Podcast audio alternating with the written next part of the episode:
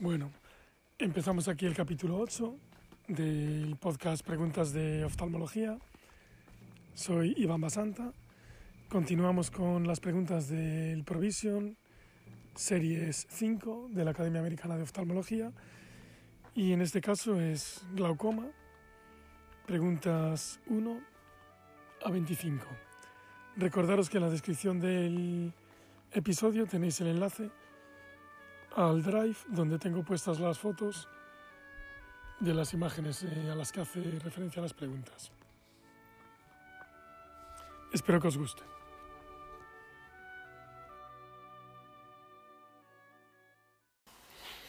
Glaucoma. 1. ¿Qué característica sería atípica en un paciente con glaucoma primario de ángulo cerrado de reciente diagnóstico y pone edad mayor de 60 años, iris bombé, catarata, miopía. Y es la miopía, la que sería atípica. Comentario. El glaucoma primario de ángulo cerrado ocurre secundariamente a un bloqueo pupilar, el cual es menos común en casos de miopía. Claro, porque es un ojo largo. Los factores de riesgo son hipermetropía, sexo femenino, edad avanzada, catarata, raza y antecedentes familiares. Los hallazgos en la exploración típicos son pupila midriasis media, iris bombé y edema corneal microquístico. El cierre angular, en casos de miopía, debería investigarse para buscar causas secundarias, como esferofaquia, iris plató, quistes en el iris o en el cuerpo ciliar, porque sería raro. 2.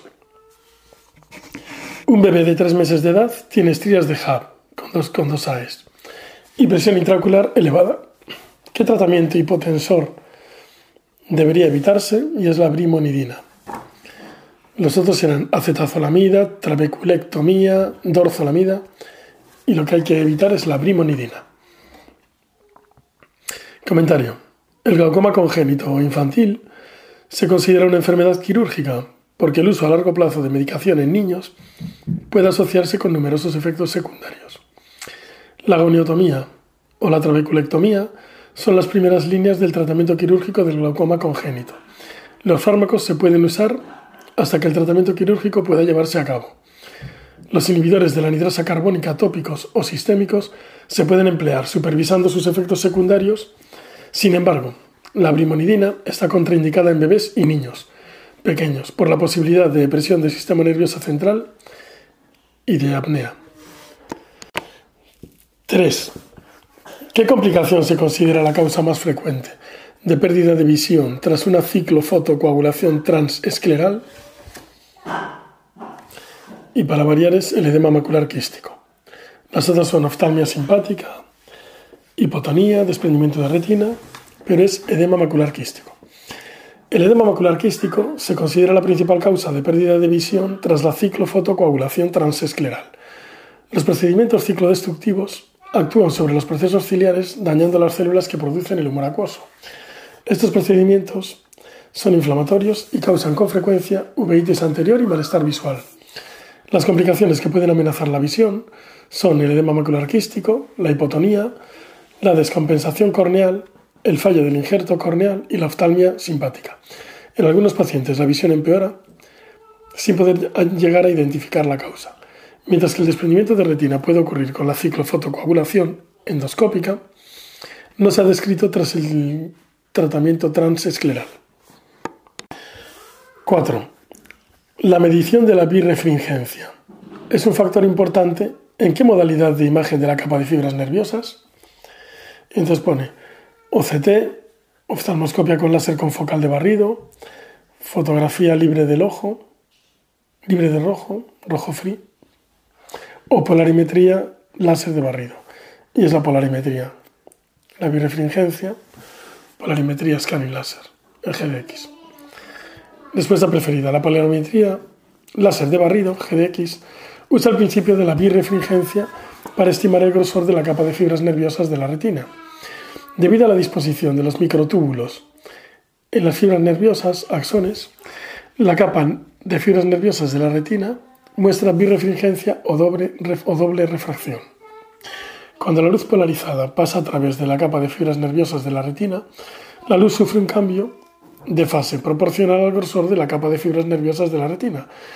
Y al analizar este cambio, se puede obtener información sobre la pérdida de fibras nerviosas.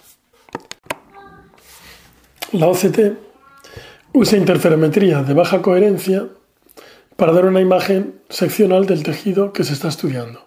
Una haz de luz de baja coherencia se divide dirigiéndose simultáneamente al tejido de interés y a un espejo de referencia. Cuando la luz reflejada por ambas fuentes se combina, el patrón se analiza para generar una imagen del tejido. Vale, la fotografía libre de rojo implica obtener una imagen del fondo de ojo libre de luz roja, lo que aumenta el contraste de la imagen. En las imágenes libre de rojo, la capa de fibras nerviosas de la retina se ve como unas estrías irradiadas desde el nervio óptico. En caso de pérdida de capa de fibras nerviosas retinianas, estas estrías desaparecen y se producen defectos en cuña. El láser confocal de barrido usa una luz láser para escanear tanto de forma perpendicular al eje óptico como a lo largo de este para dar una imagen tridimensional en forma de copa. Se usa en la tomografía retiniana de Heidelberg para obtener información topográfica sobre el nervio. 5. Un bebé de tres meses tiene lagrimeo y fotofobia. El ojo derecho presenta estrías de Hub y un apio de 21 milímetros de mercurio. Tras la reducción del apio con la goniotomía, ¿cuál es la causa más frecuente del mal resultado visual?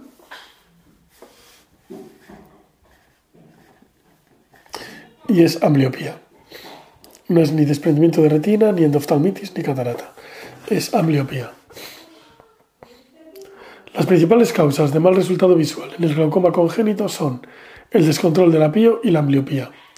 La pío elevada puede inducir miopía y anisometropía. Las estrías de Huff pueden producir astigmatismo y cicatrización corneal, y ambas pueden ser ambliogénicas a pesar de un buen control de la pío. En el glaucoma pediátrico es obligatorio controlar a los pacientes por el riesgo de ambliopía y hacer un tratamiento correcto para aumentar las probabilidades de un buen resultado visual. El desprendimiento de retina, la catarata y la endoftalmitis son infrecuentes tras una goniotomía.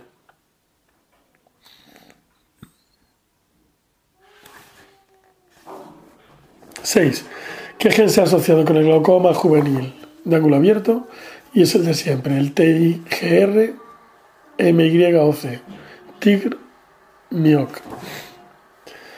Los demás son CIP, LOX, OPTN, pero es el tigre MIOC. El GLC1A es el primer gen que se asocia al glaucoma de ángulo abierto y se asocia a un subtipo de glaucoma juvenil. Este gen también se denomina TIGR-MYOC y se asocia con un 3% de los glaucomas primarios de ángulo abierto en adultos. El gen OPTN se asocia con el glaucoma de tensión normal. OPTN, tensión normal. El gen CYP 1B1 se asocia con glaucoma congénito. Y el LOXL con el glaucoma pseudoesfoliativo. O sea, el CIP, CIP, la C es de congénito. Y en el LOXL, la X es de pseudoesfoliativo. 7. Foto. Se ve una foto de un iris plato en las respuestas. Son dos imágenes de OCT de segmento anterior y una de, del ángulo, una lente de Goldman. Síndrome de iris plato. A. Antes de la iridoplastia. B. Tras la iridoplastia. C. Goniotomía con indentación con el signo de la doble joroba. Un radiólogo de 35 años refiere cefaleas, dolor ocular y visión borrosa al leer las imágenes en su trabajo. La gonioscopia muestra una cámara estrecha en la periferia con una doble joroba de iris en la indentación. ¿Cuál es el diagnóstico más probable? Y pone bloqueo pupilar relativo, iris platón, anoftalmos y microesferofaquia. Y es iris platón. Comentario. La historia del paciente y la exploración son compatibles con glaucoma intermitente de ángulo cerrado, por dilatación pupilar en una situación de baja iluminación. Los hallazgos describen las características de un iris platón Mientras que los ángulos estrechos suelen ser secundarios a un bloqueo pupilar, En pacientes menores de 40 años deben investigarse otras causas de cierre angular, y estas son iris plató, quistes de iris o de cuerpo ciliar y cierre angular inducido por fármacos, por ejemplo las sulfonamidas. El iris plató es una causa importante de cierre angular en adultos jóvenes y está causado por la rotación anterior del cuerpo ciliar. En la gonoscopia con indentación, con indentación se puede ver el signo clásico de la doble joroba. La joroba periférica representa el iris cubriendo los procesos ciliares situados anteriormente. Una biomicroscopía ultrasónica también puede ayudar al diagnóstico. La predisposición al cierre angular por bloqueo pupilar o facomórfico puede ocurrir en pacientes jóvenes con ojos muy cortos, por ejemplo en oftalmos o con cristalinos grandes, por ejemplo esferofaquia. Ninguna de estas situaciones causa una doble joroba en la gonioscopia con indentación. La 8 que es un paciente con uveitis unilateral recurrente tiene dolor, fotofobia y células en cámara anterior, dos más. A pesar de tres semanas con tratamiento con corticoides tópicos, el paciente sigue teniendo células en cámara anterior. Sigue teniendo células en cámara anterior, uno más. En la exploración pie de 37. Nervio óptico similar al del ojo no inflamado contralateral. ¿Qué manejo recomendaría? Claro, tiene pie de 37, es una uveitis de tensión alta, pues añadir un supresor del humor acuoso. Lo demás es trabeculectomía, suspender las gotas de corticoides, cambiar a corticoide más débil y es añadir un supresor del humor acuoso. Comentario. La elevación de la pio asociada con uveitis puede deberse a inflamación trabecular, obstrucción trabecular por células, hipertensión inducida por corticoides y oclusión pupilar por sinequias. Bien, el tratamiento inicial de elección es añadir un supresor del humor acuoso. Un dilema clásico ocurre cuando los corticoides pueden ser la causa de la elevación de la presión intraocular. El objetivo principal del manejo de la uveitis es suprimir la inflamación ocular. En presencia de inflamación activa, el tratamiento antiinflamatorio debe continuarse. Aunque las formulaciones con esteroides más débiles elevan la PIO con menos probabilidad, también son menos efectivas para controlar la inflamación. Y la sustitución solo debería considerarse cuando la inflamación estuviese controlada. Añadir un supresor del amor acuoso como un betabloqueante o un inhibidor de la anhidrosa carbónica es una opción inicial efectiva cuando deben continuarse los corticosteroides. Si las medicaciones tópicas fallan y la PIO sigue elevada, sería necesario realizar una intervención quirúrgica. Sin embargo, lo ideal es llevarla a cabo cuando el ojo no esté inflamado. 9. Esta repetida. El manejo de primera línea de glaucoma bilateral, de, ángulo, cerrado inducido por el topiramato consiste en medicación hipotensora ocular. ¿Con qué otra intervención? Suspensión del topiramato. Comentario. Las sulfonamidas, como el topiramato, pueden causar una reacción idiosincrásica y producir miopía aguda bilateral y angular. Puede que también asocie inflamación del segmento anterior. La bio microscopía ultrasónica normalmente muestra inflamación ciclo ciliocoroidea con rotación anterior del cuerpo ciliar. La primera línea de tratamiento incluye cicloplegia, agentes hipotensores y suspensión del agente causal. En estos casos no hay componente de bloqueo pupilar y por tanto la iridotomía láser no es útil. En casos resistentes a la suspensión del topiramato, la iridoplastia láser ha demostrado ser efectiva para solucionar el cierre angular. El edema ciliar no se elimina con el drenaje coroideo con el uso de la prednisona oral, porque las otras eran edema ciliar,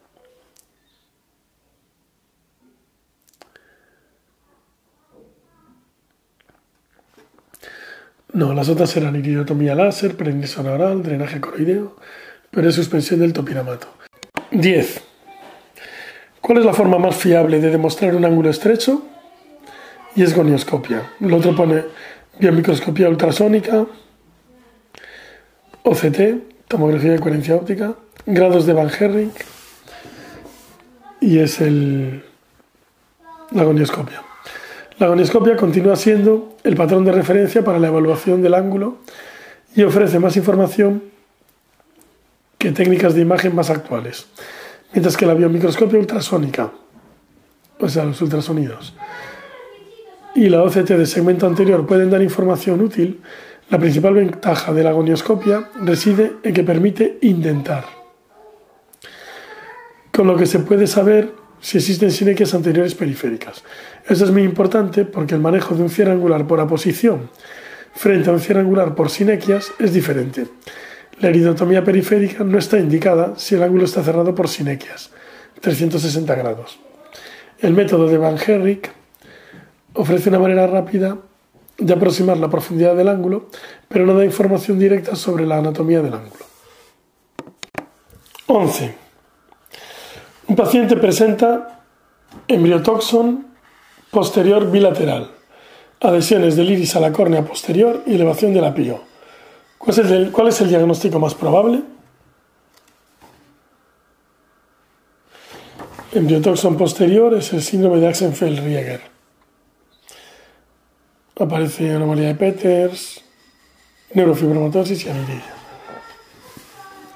Este paciente tiene un síndrome de Axenfeld-Rieger, una enfermedad de herencia, de herencia autosómica dominante con anomalías bilaterales en el segmento anterior. Los hallazgos característicos incluyen embriotoxon posterior, hipoplasia de iris, conectopia y anchas adhesiones de iris al embriotoxon. Las manifestaciones sistémicas incluyen microdontia, hipoplasia maxilar, piel periumbilical redundante e hipospadias. Entorno separado. Al 50% de los pacientes desarrollan glaucoma que puede ser difícil de controlar. Las características del segmento anterior en la niridia son ausencia variable de tejido iridiano, déficit de células limbares que producen panus corneal y catarata,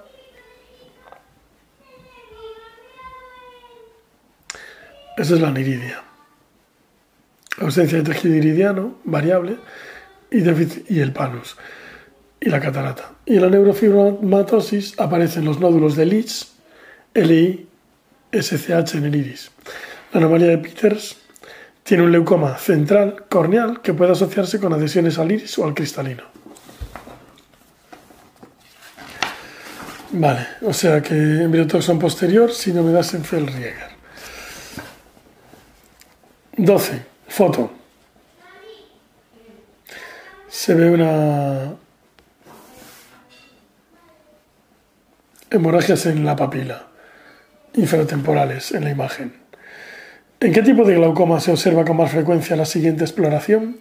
Y es en el glaucoma de tensión normal. Luego hay pseudofoliativo, ángulo cerrado y hipertensión ocular. Las hemorragias en la papila, yo creo que son las que se llaman drance o algo así. Infratemporales en la imagen son más frecuentes en el glaucoma de tensión normal. Las hemorragias de papila se pueden observar en todos los tipos de glaucoma, pero son más prevalentes en el de tensión normal. También puede ocurrir en diabéticos tras un desprendimiento de vitro posterior o en asociación con oclusiones vasculares. 13. ¿Qué pareja de datos demográficos y tipo de glaucoma tiene la mayor probabilidad de éxito tras una trabeculectomía y es paciente de 80 años con pseudoesfoliación? La trabeculectomía. Las otras son 30 años glaucoma juvenil de ángulo abierto, 60 años glaucoma afáquico, 70 años diabetes y glaucoma neovascular. Y es el de 80 años con pseudoesfoliación. Comentario. Un paciente de 80 años con pseudoesfoliación tiene la mayor probabilidad de éxito tras una trabeculectomía.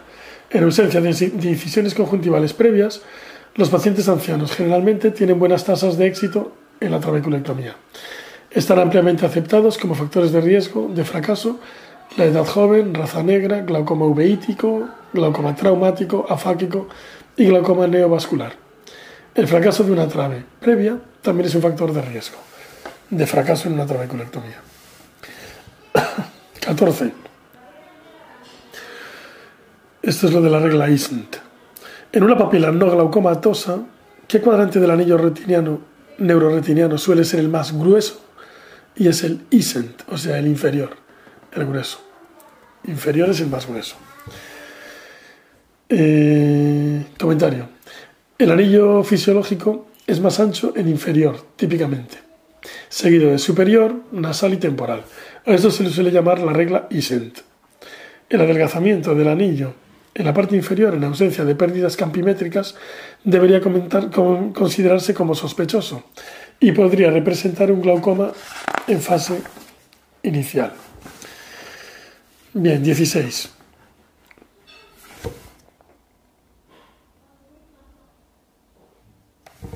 No, 15. 15.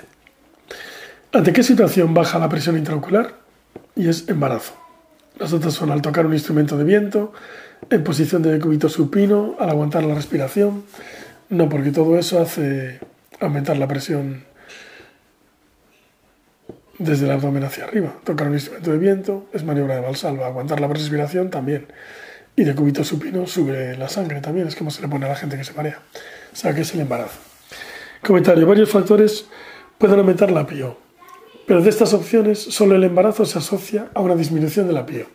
Los factores asociados con un aumento de la PIO incluyen acciones que aumentan la presión venosa epiescleral, como la maniobra de Valsalva, sostener la respiración, tocar un instrumento de viento, llevar un collar ajustado, agacharse, o sea, el cuello de la camisa, agacharse o estar en posición de decúbito supino, presionar el ojo, el blefaroespasmo o exprimir los párpados también puede elevar la PIO.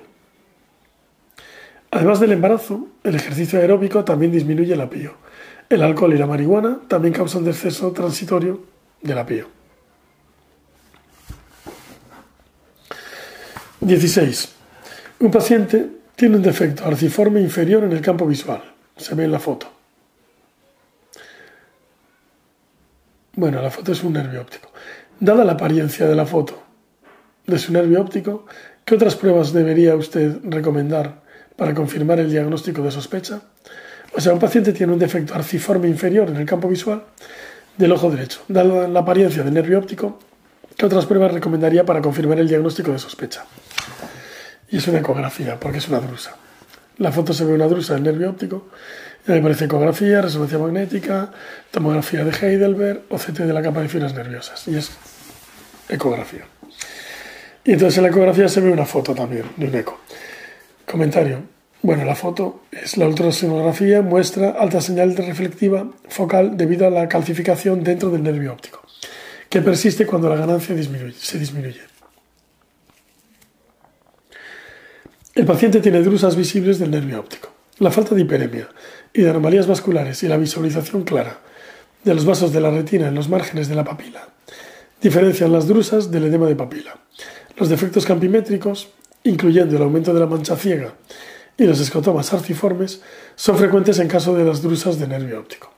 Entre las técnicas de imagen que pueden realizarse para confirmar la presencia de drusas está la ecografía, la autofluorescencia y la tomografía. Los hallazgos típicos de la ecografía son reflectividad focal de las drusas calcificadas, tal y como se muestra. La OCT de dominio espectral de la cabeza del nervio óptico también puede ser útil el espectralis. 17. Una mujer de 36 años presenta una pérdida de visión unilateral y un cambio en la forma de su pupila. Su pío es de 36 milímetros de mercurio y el endotelio tiene un aspecto de bronce batido.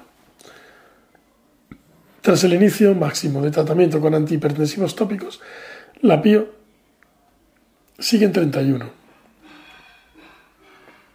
¿Qué manejo recomendaría usted a continuación? Y es cirugía de glaucoma con dispositivo de drenaje. Las otras son trabeculoplastia láser, iridoplastia, iridotomía periférica. Y es cirugía de glaucoma con dispositivo de drenaje. Este paciente tiene un síndrome iridocorneal y el siguiente paso es la cirugía, como un implante de tubo de drenaje lo que ponían en aquella otra pregunta Seto. El síndrome iridocorneal es unilateral y es una normalidad adquirida del endotelio, claro, por eso es el síndrome ICE, iridocorneal endotelial, ICE. Es una normalidad adquirida del endotelio corneal que normalmente afecta a mujeres entre los 20 y 50 años, como la señora aquella del gamma pinto. El glaucoma en el síndrome iridocorneal endotelial está causado por una migración de las células endoteliales anormales hacia la malla trabecular. La contracción de esta membrana puede causar las características sinequias anteriores periféricas y cierre del ángulo. Dado que no hay un elemento de bloqueo pupilar, la iridotomía no sería útil. Los procedimientos que actúan sobre el ángulo, como la iridoplastia y la trabeculoplastia, con láser, no solucionarían la elevación de la pío. Estos pacientes requieren cirugías de bypass de la obstrucción angular si la medicación para el control de la pío fracasa. La trabeculectomía o el implante de un tubo serían opciones quirúrgicas razonables. 18. Un paciente miope de 36 años acude para someterse a una cirugía refractiva. Su pío es de 16 en ojo derecho y 28 en el izquierdo. Tras interrogarle, describe episodios de visión borrosa y visión de halos de colores en el ojo izquierdo tras jugar al baloncesto. ¿Qué hallazgo esperaría encontrar en la exploración? Y es el uso de Krukenberg. No es ni defectos de transiluminación del iris, ni atrofia sectorial del iris, ni amplia banda de cuerpo ciliar, es el uso de Krukenberg. El paciente presenta una historia típica de síndrome de dispersión pigmentaria, que causa el uso de Krukenberg. Los pacientes con síndrome de dispersión pigmentaria son habitualmente jóvenes, hombres, miopes, y el diagnóstico se hace a menudo en una exploración rutinaria. Pueden referir visión borrosa, cefaleas o náuseas tras el ejercicio intenso, debido a la alta liberación de pigmento, lo que puede causar elevación de la pío transitoriamente con edema corneal. Los hallazgos clásicos en la lámpara de hendidura incluyen uso de Krukenberg, defectos de transiluminación del iris en la periferia, media e intensa pigmentación de la malla trabecular.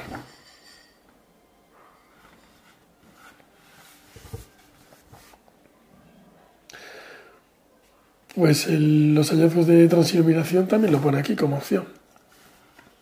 Lo que no pone, solo pone defectos de transiluminación del iris, no pone la periferia media. Bueno, los hallazgos clásicos de síndrome de dispersión pigmentaria son uso de Krukenberg, defectos de transiluminación del iris en la periferia media e intensa pigmentación de la malla trabecular. El pigmento puede acumularse también en los surcos iridianos y en el ecuador del cristalino, que se llama la banda de Scheye. S-C-H-E-I-E. Las respuestas incorrectas se asocian a otros glaucomas secundarios. Una amplia banda de cuerpo ciliar se halla en el síndrome de recesión angular. Bueno, en la recesión angular, que es un accidente. La atrofia sectorial del iris se asocia con la enfermedad herpética y los defectos peripupilares de transiluminación se hallan en el síndrome de pseudoesfoliación. Vale, o sea que aquí lo que les falta es poner defectos peripupilares de transiluminación. Y los que tienen síndrome, que son los de la pseudoesfoliación, alrededor de la pupila. Y esto tiene defectos de transiluminación en la periferia del iris. Ya entiendo, lo que pasa aquí es que hay un error, porque de hecho en la versión en inglés sí que pone peripupilar iris transillumination defects. Son defectos peripupilares de transiluminación. Bien, 19. ¿Cuál es el efecto de aplicar presión posterior con una lente de ángulo tipo Goldman de diámetro grande? Y es, puede indentar la esclera y estrechar falsamente el ángulo. Las otras puede ayudar a diferenciar entre cierre posicional y cierre por sinequias, que es la que pondría yo. Puede indentar la córnea y abrir falsamente el ángulo. Puede indentar la esclera y estrechar falsamente el ángulo. Es que es una de Goldman. La otra es la de Zeiss, la que ayuda a diferenciar entre cierre posicional y cierre por sinequias. Puede ayudar a cortar un ataque agudo de glaucoma por cierre angular.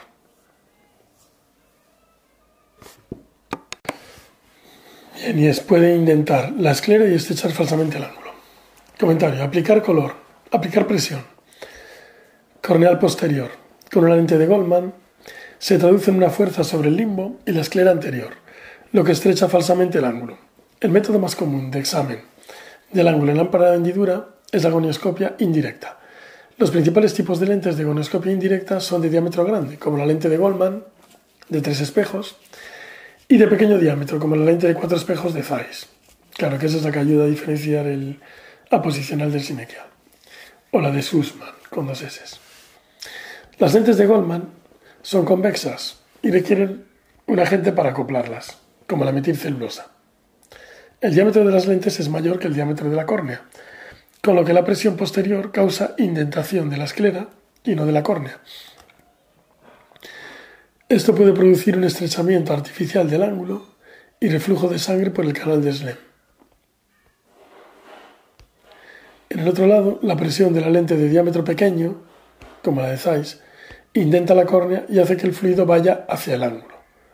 La presión no intencionada puede abrir falsamente el ángulo, pero la presión intencionada puede permitir diferenciar entre un cierre angular por aposición o sinequial. La indentación corneal también puede romper un ataque de cierre angular. ¿Cuál es la diferencia? Preguntamente, ¿cuál es la diferencia entre la trabeculoplastia láser selectiva, TLS, de la trabeculoplastia con láser de argón, TLA, es que la trabeculoplastia láser selectiva, la TLS, produce menos energía que la TLA. Comentario, la trabeculoplastia láser selectiva produce menos energía que la TLA, trabeculoplastia con láser de argón. La trabeculoplastia láser selectiva se basa en el principio de la fototermólisis, selectiva sobre las células pigmentadas.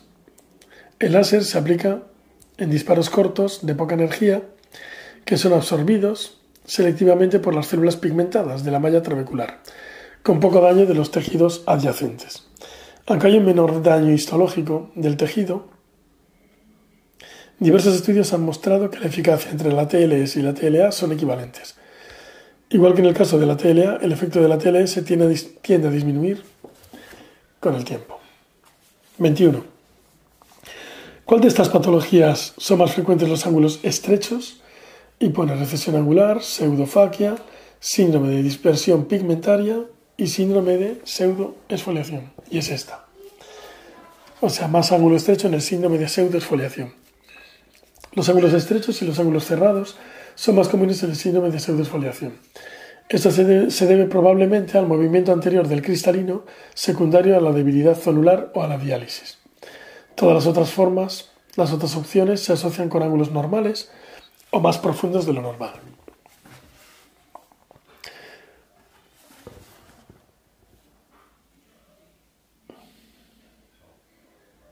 ...22. Foto. Se ve una OCT de segmento anterior con una hendidura de ciclodiálisis. Un paciente de 32 años desarrolla hipotonía tras un traumatismo ocular. ¿Qué anomalía se encuentra tras el hallazgo que se muestra en la imagen de ultrasonidos? Es una BMU microscopía ultrasónica y pone separación del cuerpo ciliar del espolón escleral. Las otras eran desgarro de las fibras circulares y de las longitudinales del cuerpo ciliar, desinserción de la raíz del iris en el cuerpo ciliar, desgarro de la malla trabecular, pero es separación del cuerpo ciliar del espolón escleral. Comentario. La hipotonía prolongada de un traumatismo ocular puede ser debida a ciclodiálisis como ocurre en este paciente. En esta situación el cuerpo ciliar se separa del espolón escleral, produciéndose un acceso directo del humor acuoso al espacio supracoroideo. La agonioscopia puede ser difícil de realizar y de interpretar en estos pacientes debido a la escasa cámara anterior y a la hipotonía. La OCT del segmento anterior y la biomicroscopía ultrasónica pueden ser útiles en estos casos para evaluar la presencia y la extensión de la ciclodiálisis. La desinserción de la raíz del iris produce iridodiálisis. Un desgarro entre las fibras circulares y longitudinales del cuerpo ciliar se encuentra en la recesión angular, lo que se ve como una amplia banda de cuerpo ciliar en la agonioscopia. Un desgarro de la malla trabecular puede verse como un pequeño defecto trabecular en la agonioscopia. Ninguna de estas patologías causa hipotonía. 23. ¿Qué instrumento es más adecuado para medir la PIO en, caso de una cicatriz eh, corneal? Y es el tonopen. Los otros son Perkins, Goldman, tonómetro de no contacto y es el tonopen. Comentario. En caso de una cicatrización corneal, los aparatos que pueden aplanar un área más pequeña de la córnea, no afectada, como el tonopen, o el neumotonómetro son más apropiados. Aunque el tonómetro de Goldman se considera el estándar para la medición de la PIO, su fiabilidad se reduce en el caso de edema corneal o de cicatrización corneal. El tonómetro de Perkins es una versión portátil del tonómetro de Goldman y tiene las mismas limitaciones. Un tonómetro de no contacto usa el aire para distorsionar la córnea. La reflexión del aire puede ser asimétrica o incorrecta en caso de cicatrización corneal, lo que puede provocar variaciones en la lectura del apio entre diferentes áreas de la córnea. O sea, tonopen. 24. ¿Cuál de los siguientes glaucomas secundarios, la estación de la catarata, se asocia con mayores tasas de pérdida de vítreo? O sea, mayor posibilidad de pérdida de vítreo en el glaucoma por pseudosfoliación. Los otros son el glaucoma inducido por esteroides, ahí no hay que extraer nada, síndrome de dispersión pigmentaria, síndrome de iris plató, y es el glaucoma por pseudosfoliación. La estación de la catarata en el contexto de un síndrome de pseudosfoliación es más difícil y tiene mayores tasas de pérdida de vitrio. Las pupilas con frecuencia dilatan poco, hacen que la visualización del cristalino sea más difícil. Además, el débil soporte zonular puede hacer la extracción y el implante de la lío más difícil. Pues operatoriamente hay una mayor tasa de fimosis capsular, mientras que el síndrome de dispersión pigmentaria en el glaucoma corticoideo y en el síndrome de iris plató no hay predisposición a la vitrorragia, sí se asocian con otras complicaciones. Por ejemplo, hay que proteger la córnea en el caso de la cámara estrecha en un iris plató y reducir la irrigación para evitar una profundización excesiva de la cámara anterior en un ojo miope con dispersión pigmentaria. Ah, esto no lo sabía yo. O sea, proteger la córnea en una cámara estrecha de iris plató, lógicamente, y reducir la irrigación para evitar una profundización excesiva de la cámara anterior en un ojo miope con dispersión pigmentaria. Bueno, pues vale. Si tiene una cámara profunda, mejor. Te manejas mejor. Bueno, 25. Última de la primera parte de glaucoma. Dos días después de una trabeculectomía con base en Fornix, un paciente tiene un apillo de 2 milímetros de mercurio, ampolla plana y una importante fuga en el limbo. La cámara anterior es estrecha, pero no hay contacto entre el cristalino y la córnea. ¿Qué manejo recomendaría? Y es cerrar la sutura. Cerrar la fuga resuturando, porque tiene pérdida. Tiene importante fuga. Lo otro inyección de fluoro uracilo, inyección de viscoelástico en cámara anterior, añadir un supresor del humor acuoso, no. Y el cerrar la fuga suturando. El manejo apropiado de la fuga temprana por la herida es esencial para la formación de la ampolla y el éxito a largo plazo. En el posoperatorio temprano, la elevación de la ampolla es esencial para prevenir la fibrosis epiescleral y el fracaso quirúrgico. Si una fuga no es lo suficientemente importante para causar un aplanamiento de la ampolla, lo mejor suele ser revisar la herida en quirófano y cerrar la fuga. No, perdón. Si una fuga es lo suficientemente importante para causar aplanamiento de la ampolla, lo mejor es ir al quirófano y cerrar la fuga. Por otro lado, si la fuga es leve, sin compromiso de la ampolla, el manejo conservador con una lente de contacto terapéutica puede ser suficiente. En ausencia de contacto irido-corneal, no es necesario reponer la cámara anterior y no solucionaría el problema de base de la fuga. La inyección de 5FU inhibe el cierre de la herida. Los supresores de humor acuoso son improbables que ayuden, en este caso, de una fuga importante, pero podrían ser útiles con fugas más leves, especialmente si son fugas tardías. Claro, o sea, si tiene la tensión normal y aún así fuga, pues disminuye un poquito. Fin. Primera parte de Provisión 5, glaucoma. Listo.